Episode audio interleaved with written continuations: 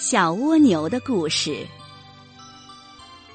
山坡上有一块大石头，大石头下面住着小蜗牛一家。寒冷的冬天过去了，暖暖的春风吹绿了山坡上的青草。蜗牛妈妈说：“孩子，外面的树叶发芽了，你去吃点甜树叶儿吧。”小蜗牛说：“好吧，我最爱吃甜树叶了。我吃饱后再给妈妈带一些回来。”小蜗牛慢慢腾腾的爬出了家门，向山坡上爬去。小蜗牛爬呀爬，终于爬到了山坡上。它看见地上长满了草莓。小蜗牛吃了一些草莓，又慢慢往回爬，终于爬到了家。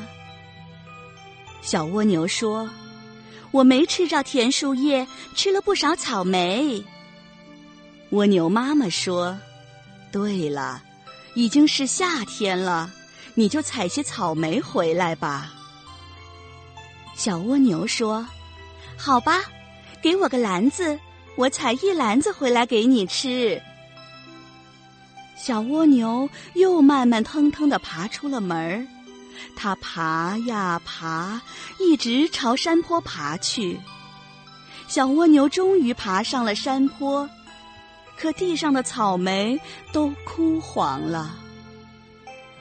小蜗牛采不着草莓，却看见地上长满了大蘑菇。小蜗牛吃了一顿蘑菇，又慢慢往回爬，终于爬到了家。妈妈问：“你采的草莓呢？怎么是个空篮子呀？”小蜗牛说：“草莓都枯黄了，地面长着很多大蘑菇。”蜗牛妈妈说：“对了，已经是秋天了。”你去采些蘑菇回来吧。小蜗牛答应着，提着篮子又出了门。它慢慢腾腾的向山坡爬去。小蜗牛终于爬到了山坡上，山坡上什么也没有，到处覆盖着白雪。小蜗牛连忙往回爬，回到家里，妈妈。已经把身体缩进硬壳里，开始过冬了。